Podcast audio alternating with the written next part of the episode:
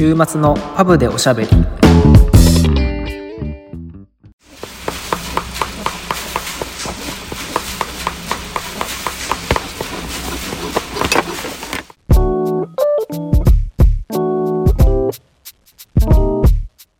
のポッドキャストはフレームメーカーのケイトとシューメーカーのサトシが仮想パブ併設型ビスポークスタジオからイギリスとものづくりをテーマに配信しています。前回もちょっと話したんですけど最近うちの会社がポッドキャスト始めましてはい。ついに。僕作ってる途中基本的にポッドキャストが音楽聴いてるのでまあほとんどポッドキャスト聴いてるんですけどたまに日本語疲れた時にまあうちのポッドキャストだったりを聞いてまして。え日本語疲れて英語聞いてんの？なんかねずっと日本語なんか会話聞いてると疲れるよやっぱ。えでさすがロンドナーはちゃいますな。いやいやいやいややっぱさあの英語だとさもう聞き取れないとさもう頭使わないやん。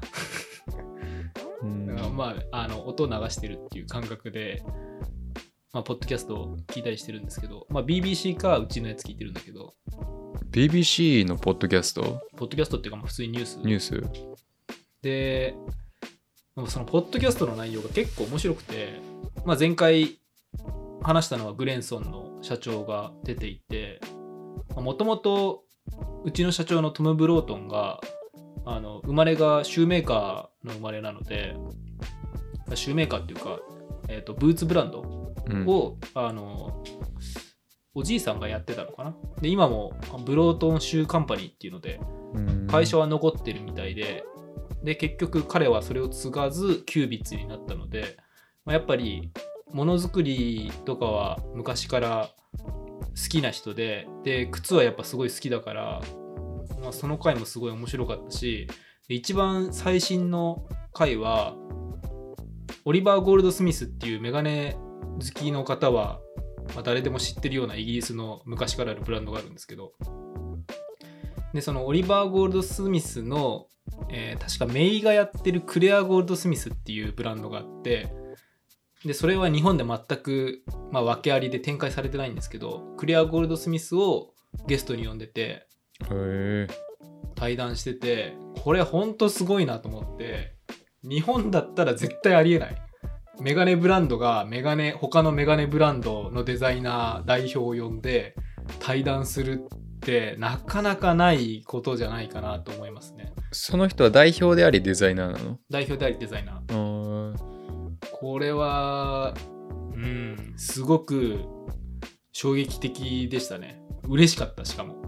うーん。うんなんかこういうことがうん日本でもあってほしいなと思いますね。ブランド同士の対談というかまあ日本の場合って、まあ、これは僕個人的な感想ですけどあまり横のつながりがないんですよ。メガネ屋同士のつながりだったりうーん。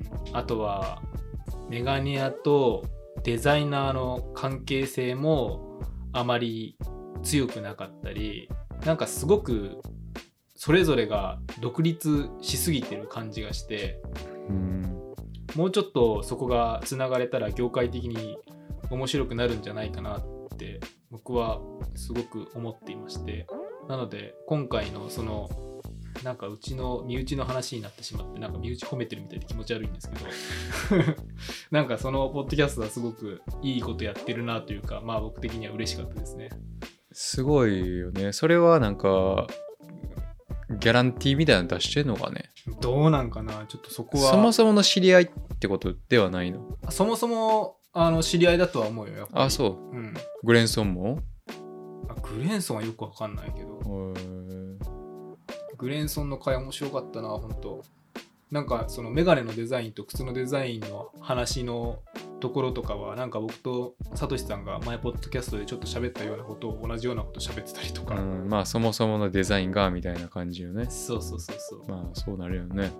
まあ靴は横はないんじゃないでしょうかね。まあそのメーカーのみたいなね。うん。集まりのみたいなのはありましたけど。うん職人の集まりみたいな。そういうのはあとは Independent Shoemakers Conference かなんかのなんかありますよ。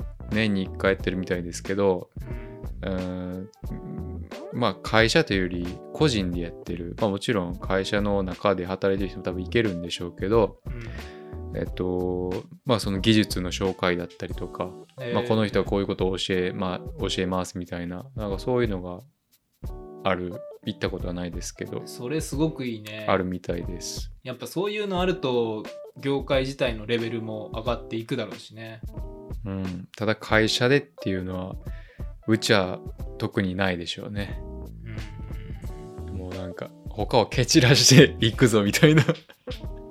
でも なんか他の会社が詰めてイエーイみたいな。でもやっぱ昔のブランドらしいよね なんか昔からあるあのブランドってやっぱりそういうあのブランドが多いと思うしそういう面があって残ってるっていうところもあるだろうし、うんまあまあまあ俺らが一番だぜみたいな。悪いとは全然言えないですね。うん。まあ、今日はあのメインテーマちょっと材料についてはい。話していきたいんですけどはい、どうぞ。なんかサトシさんがこれについては話すことがないとか言っていたんですけども。いや、これはでも前多分やって、あの、話せなかったのよね。全然話が続かなそう。続かず続かず、うん、だと思うのよ。あのなんでこれ改めて話したいと思ったかというと最近自分用に本のフレームを作ったんですよ。おー。はい来ました。お絶対久し来ると思ったんで久しぶり。お久しぶりですね。はいいや言っとかない、なんか。なあ、あかんやろ。まあバッファローホーンですね水牛の角でおーんいいよ2回目は2回目はいらない本僕の一緒に働いてる人の名前、トンって言いますね。台湾人台湾で。人ねうまい、うまいシューメーカーですよ。まあ作ったんですよはい。でバッファローホーンはキュービッツでもやっていて一部の店舗ですね。2店舗だけで展開してるのかな。で展開していてで実際作ってはいるんですけど今回は切削機とか使わず全部自分の手だけで作ろうと思いまして。それ自分用のメガネなの？そう自分用のメガネ。えー、それキュービッツの材料で？そうですね。ああ、これ、パクってますよ。いやあのこれはちゃんと会社に許可をもらって。本当に？そうあのデッドストックがすっごい量あって。えー、で結構昔に本当にキュービッツができてすぐぐらいに買ったストックが余ってて。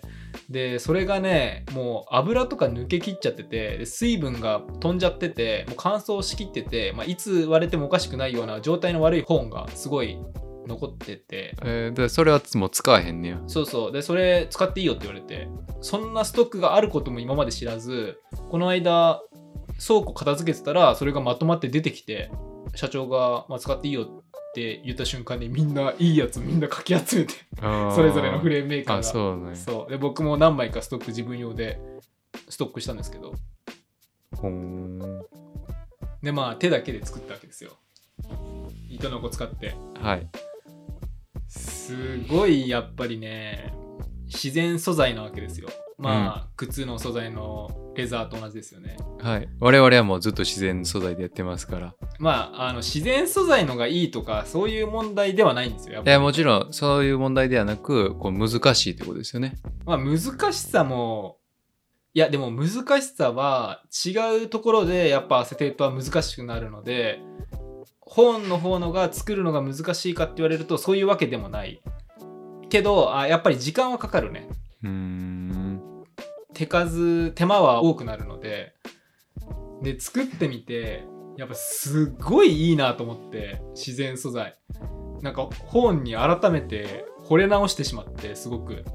なんか自分で個人でやるビスポークはやっぱり本をやりたいなと思うぐらいすごい良くてやっぱ個体差もあってアセテートと違ってもちろん均一じゃないからあここはちょっと乾燥してるからこういう作り方をしないとひび入るだろうなとか素材そのものと対話しながらやっていく感覚がすごくあってそれはやっぱ作る過程としてすごく面白いなと思いましたね。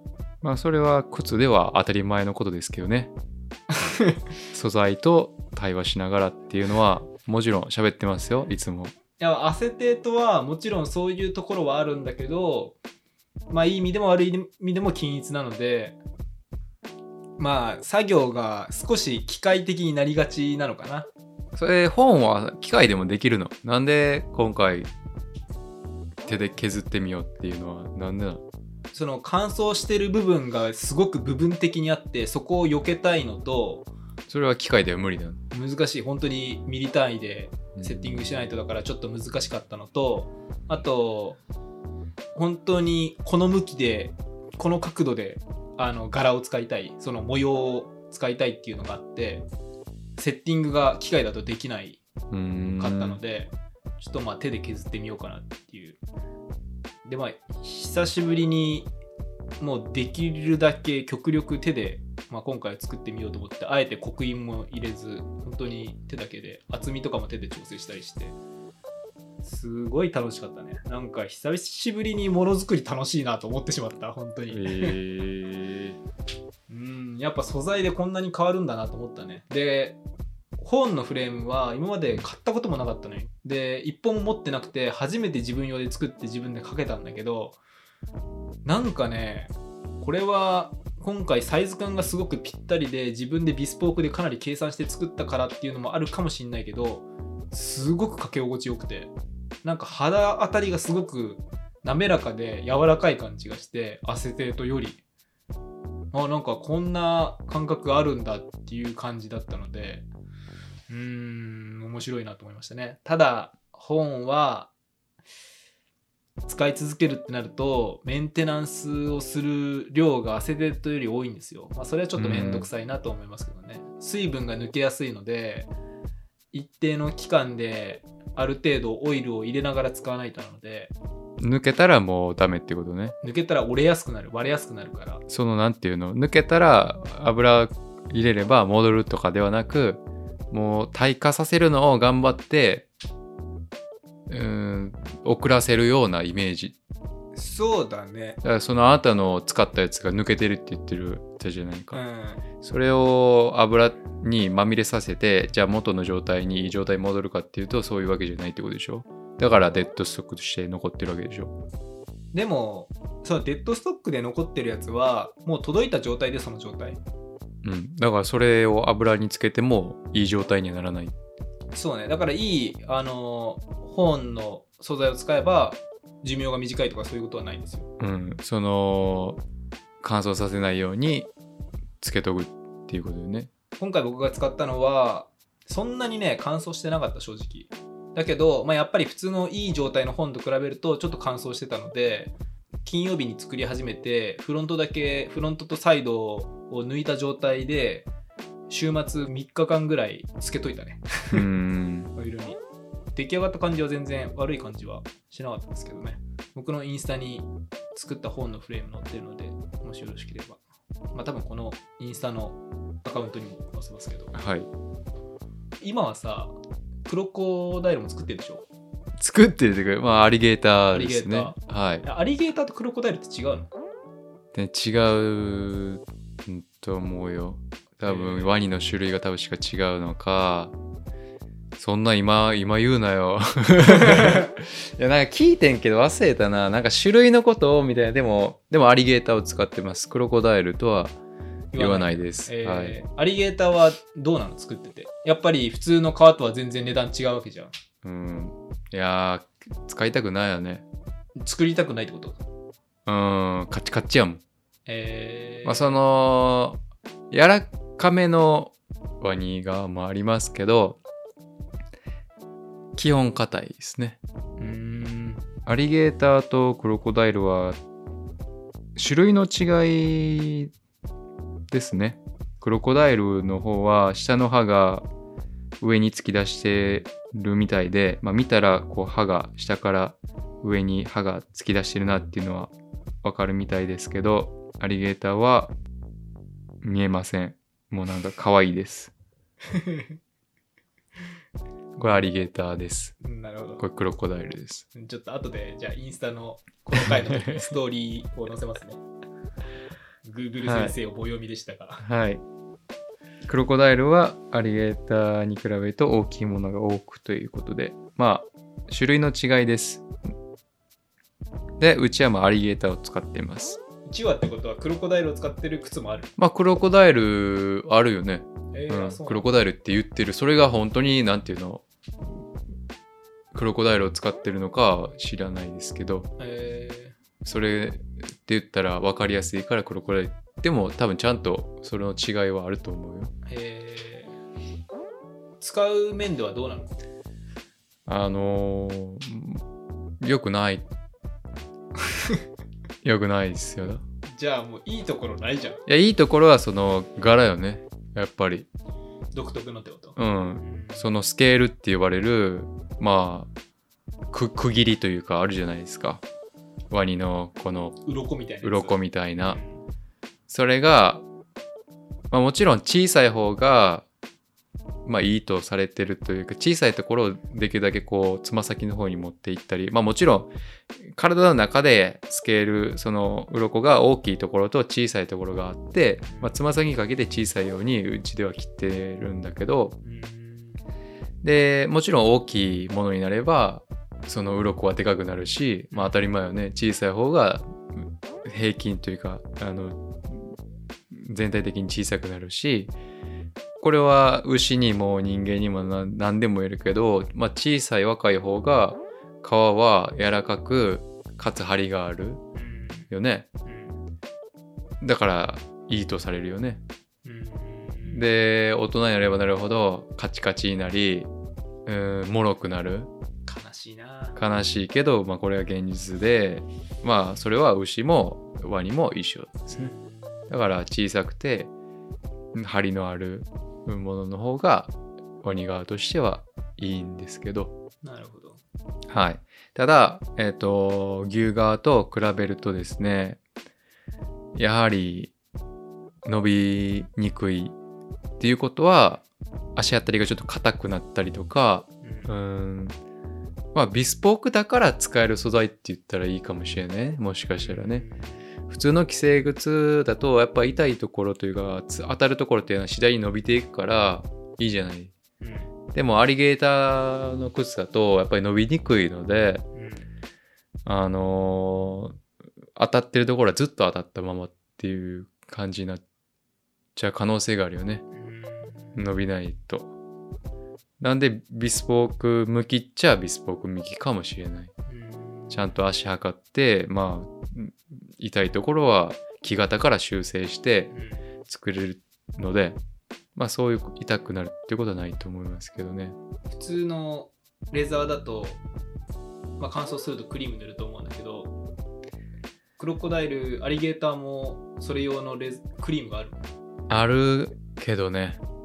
あんまり入らない、うんなんか入ってる感じはしないよね。あーね入らなそうだよね想像だけどそうなんか一応あるけどねこうやっぱり使っていって良くなっていくっていうのは牛側のすごいいいところだと思うけどクロコダイルに関してあアリゲーターに関してワニガに関してはあんまりもちろんそれでねアリゲーターなんかはまあ修理にも来ないのよね。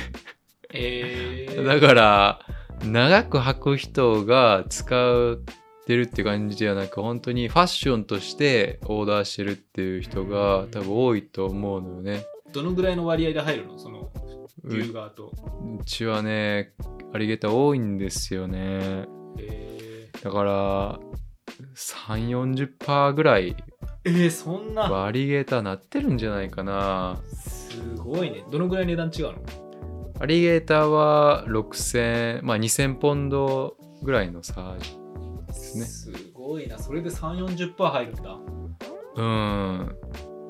っていうのもやっぱりある程度まあお金持ちがアリゲーターね頼むんだけどやっぱ高いものが好きなんじゃない？他と違うもの。やっぱり牛側とかだとね限限限度というかなんていうかこうバラエティがなくなっていくけどアリゲーターだといろんな色つけてうんあのあの手この手でねやってますからうちは本は全体の10%もいかないからねほーん。ありがとうございます。はい。普通のブランドはそうなんじゃないかな。うちは特にアリゲーター、このワニガにしても多分他と安いと思うのよね。他の値段がいくらかは僕は細かくは知らないけど、あの売る時に全然他と違うって他,、まあ、他より全然安いっていうことは聞いたのでで、で種類も多いと思います。まあその分オーダーが多いからね。あのいろんな種類入れてる入れれるっていうこともあるだろうし。アリゲーターの方のが作る期間が長くなるとかはないの？はないですね。あ、そうなんだ。同じなんだ。はい。別に、えーないです。それは。じゃあ本当にその素材の原価で値段が、靴の値段が高くなってるっていう感じなんだね。はい。えー。で僕らからしたらやりたくないです。硬いので。うん。あの釣り込みってねもともと2次元をね3次元にする世界じゃないですか靴って。普通に考えたら木型に紙を沿わしていこうとするとやっぱりシワが絶対できるじゃないですか。うん。それがシワができないに我々がああだこうだしてうん皮を伸ばしてこうシワができないように、うん沿わしていく釣り込んでいくんですけどうんやっぱり柔らかい素材の方がしっかりとこう沿ってくれるし、えーまあ我々からしたらすごいやりやすいんですよね。うんである程度パターンがちょっとおかしくても引っ張ってどうにかしてすることできるんですけどもアリゲーターだとまあしんもうなんかたまにゴム引っ張ってんちゃうかみたいななんかす かカチのゴム引っ張ってんちゃうかぐらい伸びないものとかもあるので、まあ我々からしたらあんまりやりたくない。そんなに作る上で牛側と作りやすさが違うのに給料の面ではそこは反映されないんじゃない？例えば今月アリゲーターすごい多かったからみたいな、ないですね。えーただ他のブランドでは値段が違ったりするらしいですがあ、そうあるべきだよね、はい。即数でお金もらってるならはい。それは信じまあ、まあそうね、一概に、そんなこと言うといろんなことね、あの、細かくなっちゃうんで、多分うん、いろいろあるね。例えば、牛側だとしても、まあダブルキャップ、うん、キャップがこう二重になってるやつとかもあるんですけど、まあ分かる人は多分分かる、ちょっと想像つきにくいと思うけどね。まあ簡単に言うと、皮が二重になってるところがつま先にあるっていうことでね。うんそうなるとやっぱりこう釣り込みがしにくいと1枚ずつまとめていかなかいけなかったりとかうーんまあいろいろありますよそんスウェードだったらまあインクとかつかないようにカバーみたいのをかけてからあのーウェルティングっていうまあ靴を作る段階途中でそのカバーをかけて作っていくんですけど、まあ、それをカバーをかけるのにやっぱちょっと時間かかったりとか。うん。であるので、まあ、一概に、まあ、実はたまにアリゲーターでもまあ楽な仕事とかもあるのでうんやりにくかったりするけど、まあ、パターンがあって別にね引っ張る必要もそこまでなかったり意外と綺麗にまとまったりするのでただまあそんなこと言ってたらねうちはちょっとアリゲーター多すぎるので。なるほどね。まあいろいろあるから、まあそれも含まれた給料っていうことですね。まあ給料に関してはもう言う言う言い出したらちょっと止まらなくなっちゃうからね。うちは1週間で作る本数っていうのはその週が始まる前に決められてるんだけどうん本はまあその本の状態とかものによってフレームデザインによってかなりアセテートより幅が出るんだよねいろんなすごい時間かかるやつもあるしそこまでかかんないやつもあるんだけど、まあ、一応2.5本換算になってますね時間に関してはなるほどね。それでも結構な違いよね。本当に2.5倍かかったりするの？全然する3倍かかることもあるしじゃあそれはあれじゃない？でも、あの、アリゲーターはそんなことないよ。うん。本当に数時、まあ1時間2時間ぐらいの差だと思う。そう釣り込む時に時間が変わってくるぐらいで、まあソールに関しては一緒じゃない？うんレザーだからね。だからそこまで、あの、微妙な差です。なるほどね他にのところのブランドでもちょっともらえるって言っても本当にピッとしたもんなんで、うんそんな変わんないですよ。うん。まあこんな感じで。結構メガネは他にもセルロイドだったり木だったりいろいろあるのでま本たそ当よね。れに関しては、はい。その靴にだってね今今年はララマラマを押してますか？なぜか知らないですけどラマまあラマっているじゃない。何それ？うんわかんない。なんかう馬みたいなやつじゃない？馬じゃないけどラクダみたいな。えーもちろんラクダあラクダはないな。あとはダチョウ？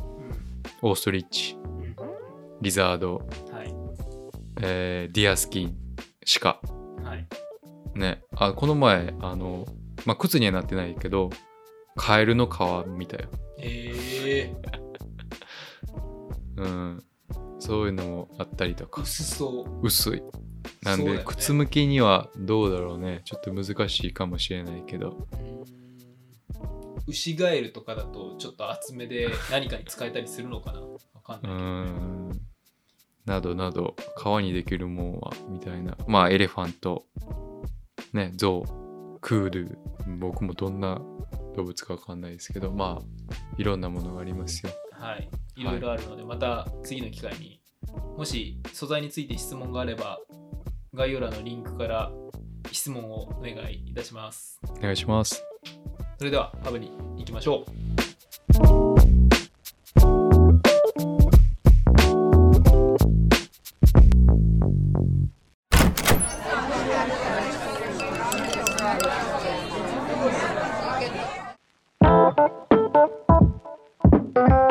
はいということでハブに来ましたがはい。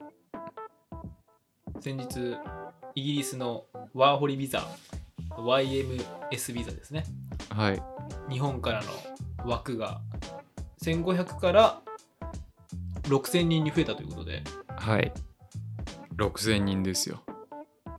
6倍僕の時からしたら。羨ましい。先着済みやろ？しかも。うん。でもどうなんだろうね。6000人だとまあもっと来たい人はたくさんいるだろうから先着順だとまたウェブがサーバーが落ちたりするのかないやー分からんけど。なんかでも僕らの時倍率10倍ぐらいとかもなんか言ってたよね。言ってなかったっけ？もっとだったよ。あもっともっていうまああれは噂でしかないけど。でもさ先着順やったらさ逆にちょっと応募してみようかなってないんちゃう？そうね。だって当たっちゃうねんもんそうね。だから意外といいかもね。そのやる気のある順。あんまやる気なくてさ時間でパソコンの前待ってさうん。送るとか多分なさそうじゃない？なさそう。今までは抽選でパスポートナンバーと生年月日と名前をメールで送るだけっていう。うん、ある程度決まった期間に送って当たったらあの返信みたいなね来るっていう感じだったけど、サトシさんは何年かかったんでしたっけ？その抽選当たるまで手に。いやー34年かかったんじゃない？そう、ね、そのもちろん最初の時はまあとりあえず送っとこうみたいな時もあったけど、うん。でも多分当たったら言ってたろうしね。うん。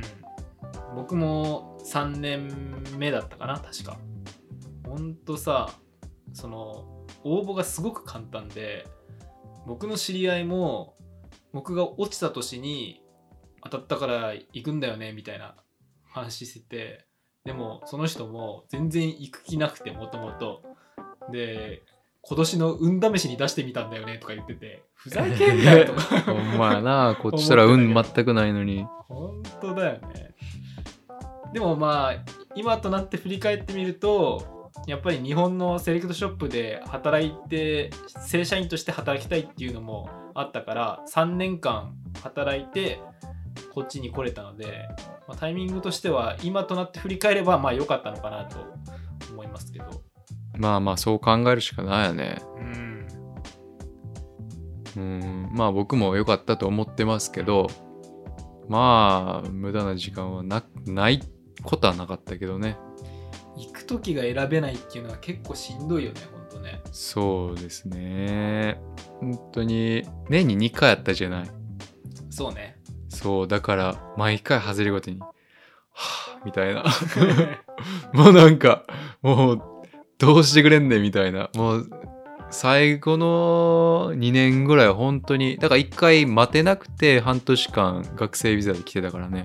うーんだから本当に2年間ぐらいはなんかもういつでもいいんですけどみたいな。早くしてくれよみたいな。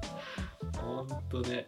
そんな感じでやっぱり働けないときついよね。そうイギねリスは。働かないでいるっていうのは、まあ、無理だよね。無理。この物価だとね。無理無理無理。こんな家賃だけでもね15万から20万みたいなするところでさ。うん。な暮らしていけないよ働けないと。そうね。ねあれ本当システム上不手際がすごく多くて落選メールが僕の時は来なかったこともあったしで1年前か2年前に聞いた話だとなんかその落選メールが届いたんだけどあの CC に落選した人のメールが全部入ってたらしくてえー、メールアドレスが全部公開されてああなるほどね。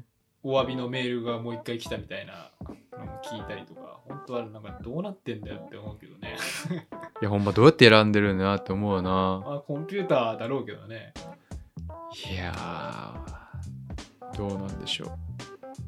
まあ僕はその年齢がいってる方が当たる説を信じてるけどうん。でもまあ若い人もいるっちゃいるから何とも言えないけどね。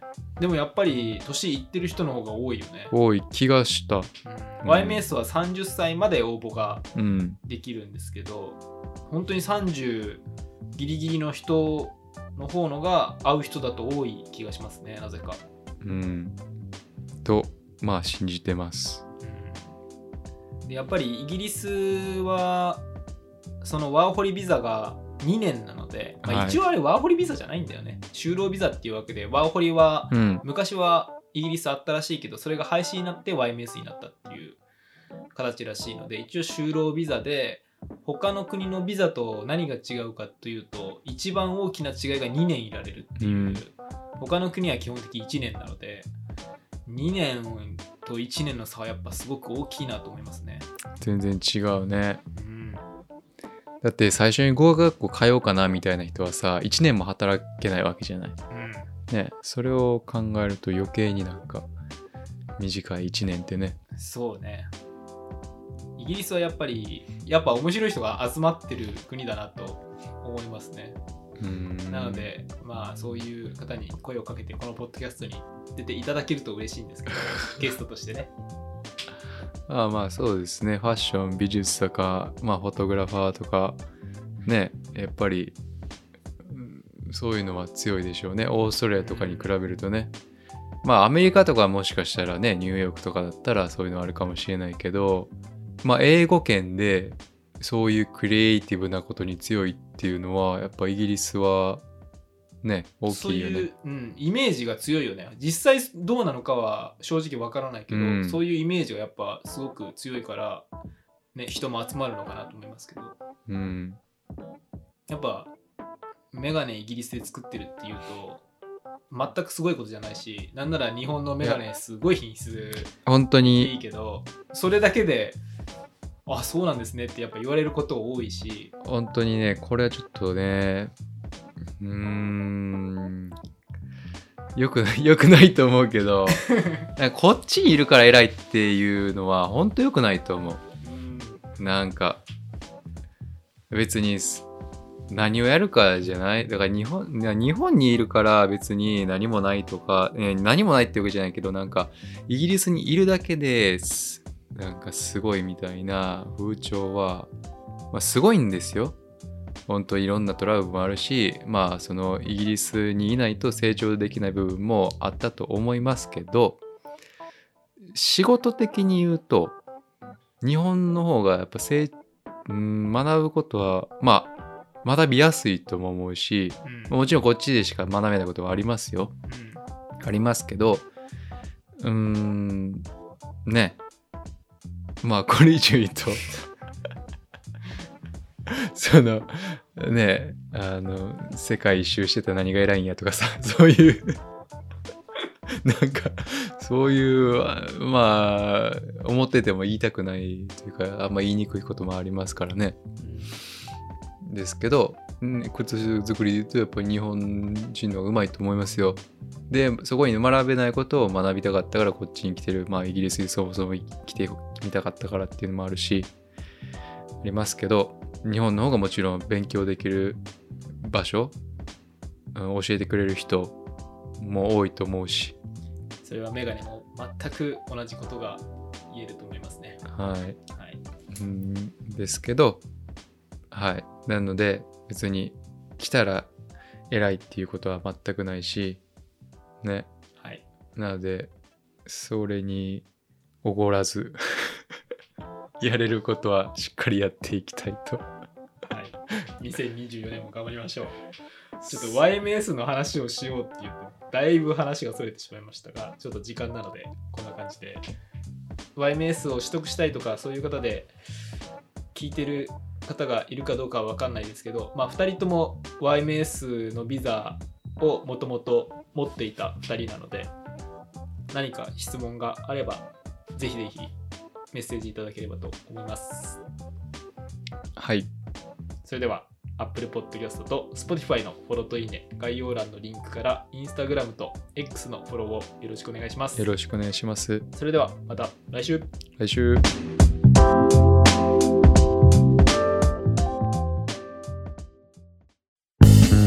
週末のパブでおしゃべり